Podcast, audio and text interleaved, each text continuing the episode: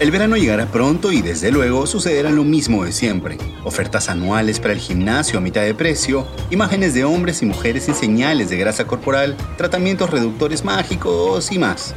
Bueno, ¿y nosotros qué hacemos? Automáticamente pensamos en bajar de peso, pero deprisa, a quemar el panetón siempre lo antes posible. Ese es el problema, ¿no? Que la gente siempre busca como soluciones rápidas o que ven en internet o simplemente porque se les ocurrió tomar agua con cualquier cosa. Agua con limón, con guion, con canela y pimienta. La sociedad nos impone tener un determinado tipo de cuerpo y desde ahí yo creo que viene todo esto de la cultura de dieta, las 1500 dietas que existen. Como la última dieta de moda, comer papilla de bebé. O la antigua, la dieta del 2010 de Madonna, comer aire.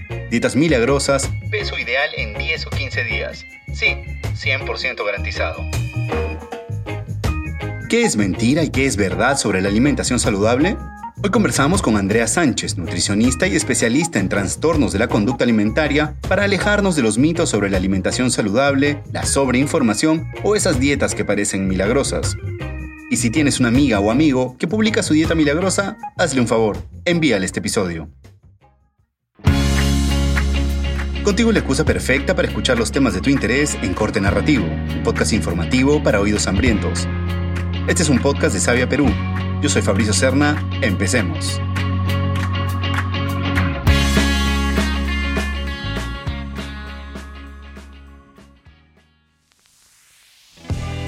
Hemos oído hablar de dietas insufribles para bajar de peso, de rituales alimenticios extraños que no sabemos si funcionan o no. También hemos escuchado de alimentos riquísimos que hay que sacar del menú lo antes posible. ¿Por qué tenemos que sufrir tanto? Vivimos con mucha culpa alrededor de la comida y no clasificando los alimentos como buenos o malos, como una policía alimentaria. Esto sí, mejor esto ya no. Entonces a Andrea le pedimos develar esos mitos juntos. ¿Qué pasa con las restricciones fuertes, por ejemplo? Esto de eliminar para siempre alimentos como postres o golosinas. ¿Tenemos que ser tan radicales? Es lo más alejado que existe en la salud, porque al final cuando nosotros nos restringimos, esa restricción siempre va a generar descontrol, ¿no? Mientras tú más te prohíbas un alimento o mientras tú más te prohíbas algo en general en tu día a día, más lo vas a querer. Es que hemos escuchado tantas veces sobre la llamada fuerza de voluntad que tenemos que tener. La gente siempre se va normalmente por lo más extremo, ¿no? La restricción. Restricción Voy a dejar de comer esto, no voy a desayunar, adiós a la cena, a los carbohidratos, los dulces. Entonces, si es que a una persona le provoca de vez en cuando unas galletas o un alimento que está procesado, envasado, etcétera, eres completamente libre de poder acceder a ese alimento. Las restricciones causan siempre descontrol y al final puedes llegar a tener una muy mala relación con la comida, con tu cuerpo sobre todo. Ahora las soluciones rápidas.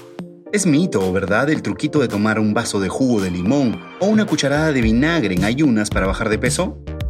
En realidad, si nos ponemos a pensar, esto nunca va a ser sostenible. O sea, nosotros no vamos a vivir tomando agua con vinagre todos los días solamente por querer tener un cuerpo ideal, ¿no?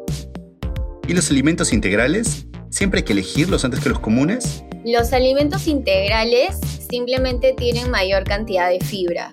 Esa es la única diferencia, o sea, no es que un pan integral sea menos calórico que un pan normal, igual que la pasta, ¿no? La pasta integral tiene un poco más de fibra y, y la fibra no solo la vamos a encontrar en estos productos integrales, sino también en las frutas, en las verduras, en otros alimentos. Ahora, como para no creerlo, también hay mitos sobre las frutas. Que si se comen de noche, que sus azúcares naturales, que no se aprovechan sus nutrientes al máximo. Es súper gracioso porque en realidad los alimentos tienen la misma cantidad de nutrientes y la misma cantidad calórica en la mañana que en la noche. Entonces, ¿por qué diríamos que a partir de cierta hora tiene mayor cantidad de calorías o después de una comida no se debe comer, etcétera? Y no. Entonces, ¿también es un mito decir que la fruta hace daño cuando la comemos después del almuerzo? En realidad las frutas y cualquier tipo de alimento se puede consumir en el momento que realmente te provoque, ¿no? Si para ti una fruta después del almuerzo es un postre y es algo que realmente te gusta, entonces es un mito total. Vamos entendiendo que puede ser sostenible una buena alimentación más allá de tanto truquito de influencer o dieta de las amistades. La comida y el comer es un momento de disfrute y de placer, siempre y cuando seamos conscientes de nuestras señales de hambre, nuestras señales de saciedad. Y aquí hablamos de la alimentación consciente, la filosofía que Andrea de hecho trabaja constantemente con sus pacientes. No se trata tanto de si es que es bueno o malo, sino de cómo vamos a comer el alimento, en qué momento, porque si bien es cierto, sí podemos tener hambre física y me puedo comer un paquete de galletas. Pero ¿qué pasa si tenemos más hambre? ¿Como un hambre emocional? ¿Existe eso? ¿O si comemos como reflejo de estrés? entonces comemos y la única manera de canalizar esas emociones es mediante la comida. Entonces ahí sí tendríamos que ver cómo podemos trabajar y gestionar esas emociones en donde la salida no solamente sea la comida, ¿no? Entonces, plenamente conscientes del origen de nuestra necesidad por comer, ¿qué hacemos con esos gustitos que queremos darnos así estemos con dieta? El hecho de calificar a los alimentos como buenos o malos es algo que está muy normalizado en esta cultura de dieta. Los alimentos no son ni buenos ni malos, simplemente hay algunos que tienen más nutrientes que otros. Para terminar, quédense con este último mensaje que nos deja Andrea. Estamos muy pendientes de lo que comemos en el día a día, ¿no? Y, hacemos del momento de comer, hacemos de la nutrición un momento de frustración, de mucha carga, mucho estrés. Y al contrario, ¿no? El, comer debe ser un momento de disfrute y de placer. Vamos, seamos responsables con nuestra salud. Una buena alimentación no tiene que ser una tortura. Quitémonos tanto peso encima. Si quieres saber más de esto, puedes visitar la cuenta de Instagram de Andrea Sánchez, donde la encuentras como andrea.nutriciónconsciente. Contigo es un podcast impulsado por Desarrollo del Talento Humano de Sabia Perú, hecho en coproducción con Decibel 85. Este episodio fue escrito por Diego Carvajal. El diseño sonoro es de Camila Espinosa de los Monteros. La asistencia de producción de Carolina Chávez. Yo soy Fabricio Serna. Gracias por llegar hasta aquí.